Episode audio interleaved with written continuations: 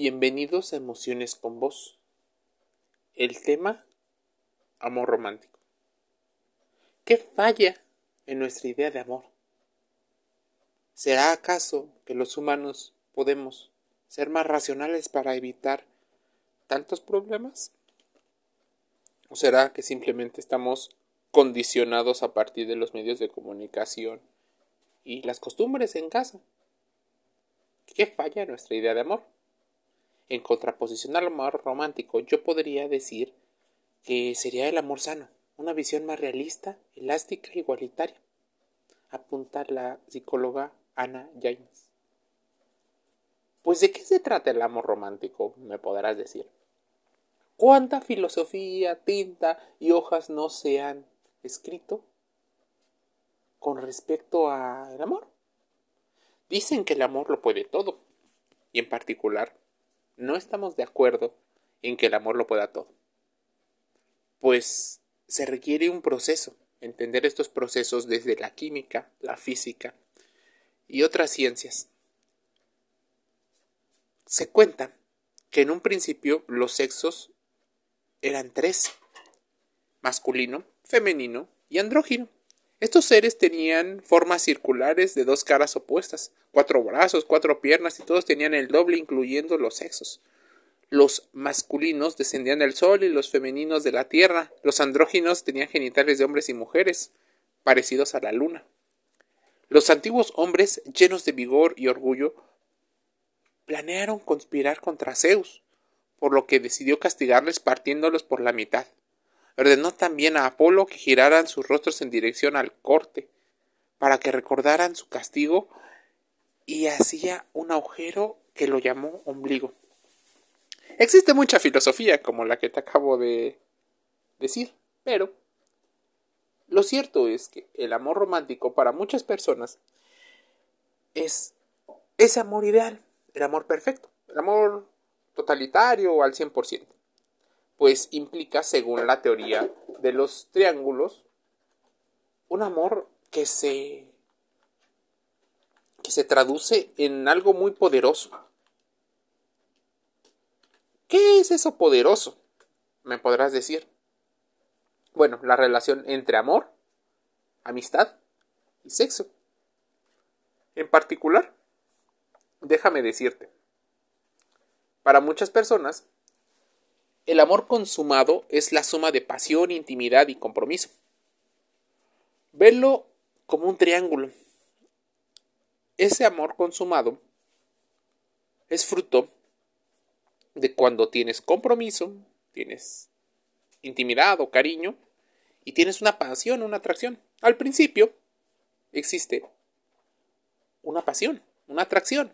Normalmente esa atracción es física, Muchas personas suelen decir que la pasión o esa atracción es por la mente, por la personalidad. Y puede ser que sí sea el caso. Muchas personas no se fijan tanto en el físico y se fijan más en comportamientos. Pero ¿cuánto de estos comportamientos tiene que ver con las necesidades inconscientes que tenemos? O las conscientes y por eso buscamos que alguien más lo tenga. La intimidad o el cariño. Hablamos ya en otros podcasts de los lenguajes del amor, las teorías de pego, en los cuales es nuestra forma en la que nosotros demostramos el cariño y no lo demuestran. Y el compromiso. ¿Cuántas personas tienen un compromiso? Hace poco estábamos leyendo respecto a las parejas trofeo. Aquellas parejas que están sumamente ligadas a ese compromiso en búsqueda de mayores beneficios. Y no estamos juzgando a las personas que se dedican o que tienen relaciones en las cuales existe una clara desigualdad. Estábamos hablando del amor romántico. ¿Qué pasa? ¿Por qué a tantos hombres y a tantas mujeres les cuesta trabajo encontrar pareja? ¿Será que Cupido se equivocó? ¿Será que nosotros no entendemos ni siquiera el concepto de amor romántico, ¿estará en decadencia el amor? ¿O estará sufriendo una metamorfosis con la modernidad? Decía el autor Sigmund Bauman que el amor era líquido. Y con toda su historia de liquidez, habla de cómo se está volviendo efímero. Pudo haber dicho efímero, pero sonaba mucho más dramático el llamarle líquido. Tal vez el amor ideal sea una corporación que se monopolice. ¿Qué pasa? En el amor romántico en ocasiones no llegamos a ver lo que existe como violencia. Mucha gente relaciona violencia con violencia de género. Normalmente la violencia de género en muchos países está relacionado con la violencia que sufren las mujeres, de parte de los hombres por el simple hecho de ser mujeres. También existe violencia por parte de las mujeres. Las mujeres violentan de manera sutil o de manera directa a los hombres. O sea, ocurre en ambos. El amor romántico nos hace pensar que el dolor es parte de. Que si no te duele, que si no llega a ver ese, esos episodios caóticos, es porque no existe el real compromiso de que te quiere ayudar. Son ideas que se nos enseñan poco a poco y se traslada a un gran problema. El concepto de amor romántico, por ejemplo, surge en el siglo XVIII. Era una forma revolucionaria de ir encaminando a todos a romper los cánones que se venían. Se nos vendió en la cultura la relación perfecta, esa que no tenía problemas y esa que para muchas religiones estaba guiada por el concepto de Dios. El amor romántico que vamos a analizar es un concepto que parece estar de moda, pero siempre está de moda, es decir, es una categoría distinta del amor. Así se podría definir, por ejemplo, en un puesto de revista o de libros. El amor, como te decía, une el deseo sexual, la pasión, la intimidad y el compromiso. Ambos sujetos parecen ser dueños de sus emociones, pero primero Habrá que entender qué es emociones. En Emociones con Vos ya tenemos un podcast que te decimos que sentimientos no es lo mismo que emociones. Sentimientos es la suma de pequeñas acciones que podrían formar, por ejemplo, una cadena, un eslabón, y la suma de varios sentimientos unidas en el tiempo se vuelve un sentimiento. Así que, por ejemplo, en el amor romántico, una situación que podría verse como ansiedad o depresión, en el amor romántico podría ser una señal de estar enamorados. Pero bueno, el enamorado también tendría que ser un nivel relacionado con el amor, pues existe desconocimiento. Si vamos en un triángulo de la base más ancha a la punta más angosta, primero no existe, no lo conoces o no te conoce. Luego existe cierta atracción, cierto interés, y vamos subiendo hasta que existe un enamoramiento. El enamoramiento tiene una fase final, pues eventualmente no puede haber un nivel de química, dopamina, oxitocina, adrenalina, tan alto todo el tiempo. Cuando vienen estos bajones de intensidad, cierto tipo de personalidades entran en caos, pues parece que no son amadas. Otro tipo de personas consideran que la relación se está enfriando y buscan a otra persona.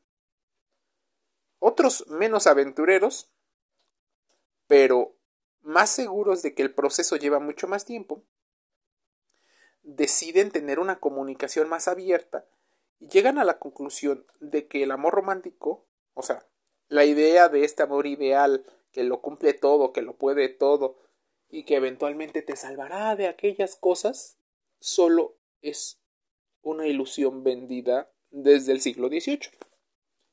Como ninguno de los que me están escuchando nació en el siglo XVIII, déjame decirte que el concepto del amor romántico es diferente y tiene diferentes matices según la cultura. No es fácil poder distinguir entre las diferencias entre Occidente y Oriente. Aunque en este siglo está de moda en Occidente el polo oriental. Y lo oriental intenta absorber lo occidental, parte de la globalización. Podemos hablar de siete características comunes de la experiencia del amor romántico. El deseo de unión, la idealización, que puede llegar a ser peligrosa, del amado, un término de exclusividad o monogamia, pensamientos intrusivos sobre el objeto del amor, dependencia emocional, un reordenamiento de jerarquías motivacionales y prioridades vitales y un poderoso sentimiento de empatía y preocupación por el ser amado. ¿Cuántas veces el deseo de unión o el querer estar en pareja te ha llevado a cometer algunos problemas con estar con otra persona? Idealizar tiene una función, pues mucha gente tiene el concepto de que proyección e idealización son malos. Tienen una función biológica, que es eventualmente lograr que el cuerpo cree ciertas sustancias. Esas sustancias pueden ayudar a parte de la reproducción. Que si nos estamos comportando probablemente como personas no tan racionales, pues sí. Es probablemente que sí. Pero tiene una función. Si nuestro cerebro todo el tiempo estuviera racionalizando la capacidad o la forma en la que nos reproducimos, probablemente no nos hubiéramos reproducido. Pues es mucha energía mental. Por ejemplo, el pensamiento intrusivo sobre el objeto del amor. ¿Qué estará haciendo? ¿Dónde estará? ¿Por qué no me habla? Son algunas de las palabras que normalmente se mencionan. La dependencia emocional, algo bastante triste, porque viene esa situación de que esperas que alguien te salve. Pero estoy haciendo este tipo de tono de voz no tanto por burlarme o ser sarcástico, más por una situación donde existe tan internalizado, por ejemplo, en el caso de las mujeres, que ellas no quieren ser, en la mayoría de los casos, personas que lleven la batuta. Quieren ser normalmente las personas dependientes emocionales. Por eso se busca habitualmente al varón fuerte, decidido, todopoderoso, probablemente con un estatus económico y social mucho más alto. Esto seguramente lo has visto. Te enamoras de lo que proyectas. Armas el plot o la historia. Y esta historia tiene una función también. ¿Qué pasa cuando en el amor romántico la dependencia ya no es poquita o poca, es mucha. Vamos a hablar del reordenamiento de las jerarquías de las motivaciones. Cuando alguien no te importa, simplemente no le prestas atención. No existe. No tienes mucho tiempo. No hablas de cosas vitales para ti. Pero cuando encuentras a esa persona, empiezas a contarle cosas que ni tú sabías de ti mismo. Las personas te cuentan a ti. Ya tienes más tiempo, el famosísimo tiempo que nunca nadie quiere desperdiciar por ser prioridad. Es muy curioso el tema del tiempo, pues la gente, todas las personas en todo el mundo mencionan no tener tiempo suficiente para hacer las cosas que necesitan. Pero nadie habla del reordenamiento o esta forma de segmentar y gestionar el tiempo. No es que necesites más tiempo, necesitas organizar ese tiempo para esas cosas. En el principio, en la etapa del enamoramiento, existe mucho tiempo para la pareja y poco tiempo para otras actividades. Eventualmente, ese tiempo se va equilibrando de una manera diferente. Y por último, existe un poderoso sentimiento de empatía ¿Qué le habrá pasado? ¿Qué le pasa? En palabras, por ejemplo, del psicólogo Walter Rizzo, el amor se fundamenta en lo que podríamos llamar filosofía la cual considera que el amor en general y el amor de pareja en particular son omnipresentes. omnipotentes y omnisapientes. O sea, fuentes de sabiduría infinita. Estaría hablando de la teoría del espejo y de cómo tu pareja podría estar reflejando parte de ti. Que todo lo pueden y que todo lo ocupan. En resumidas cuentas, pleno, poderoso y sabio, según el señor Rizzo. Es decir, Walter menciona que intenta explicar el amor romántico como un amor superior, idealizado, algo que no cualquiera puede tener, que todos tratamos de alcanzar al menos una vez en la vida, que es fuente infinita de la felicidad y que todo lo cura, que todo lo puede y que ese probablemente es uno de los errores más grandes de la condición humana cuando intenta alcanzar el concepto de felicidad.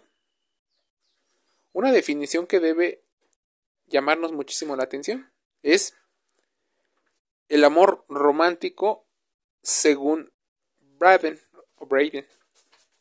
Un vínculo apasionado, espiritual, emocional y sexual entre dos personas que reflejan una alta estima mutua de su valor como personas.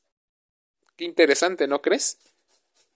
Refleja alta estima mutua, o sea, paridad. No estamos hablando de estos amores desiguales. Estamos hablando de un vínculo espiritual, algo que no es tan tangible. Y menciona el término sexual, algo que en estas épocas sería algo peligroso, pues muchas parejas ni siquiera tienen sexo entre ellas.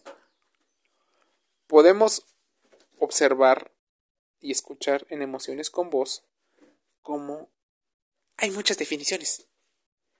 Pero podemos destacar que otra de las características del amor romántico, ese amor que mucha gente relaciona como el amor tóxico, por no, por no tener ni pies ni cabeza, por no guiar al amor sano o al amor equilibrado donde comprendemos nuestra relación con nuestro cuerpo físico y con la cultura que nos rodea en ese momento.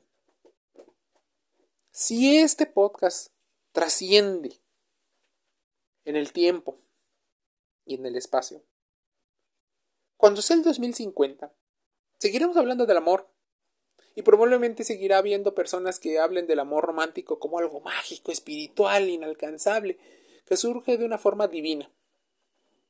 Lo cierto es que el amor romántico probablemente se consiga a partir de dos individuos que por separado tienen un amor sano a ellos mismos.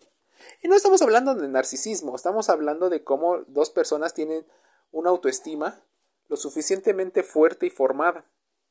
Es importante que como padre tengas en cuenta que existen muchos mitos sobre el amor romántico y que tú los tengas claros a la hora de relacionarte con otras personas. Pero también que les puedas enseñar a los niños, a los adolescentes, ¿De qué se trata? ¿Cuáles son los mitos de ese amor romántico? Que aprendan a distinguir sobre la violencia de pareja. Que sepan que la persona que más te molesta no siempre es la que más te quiere.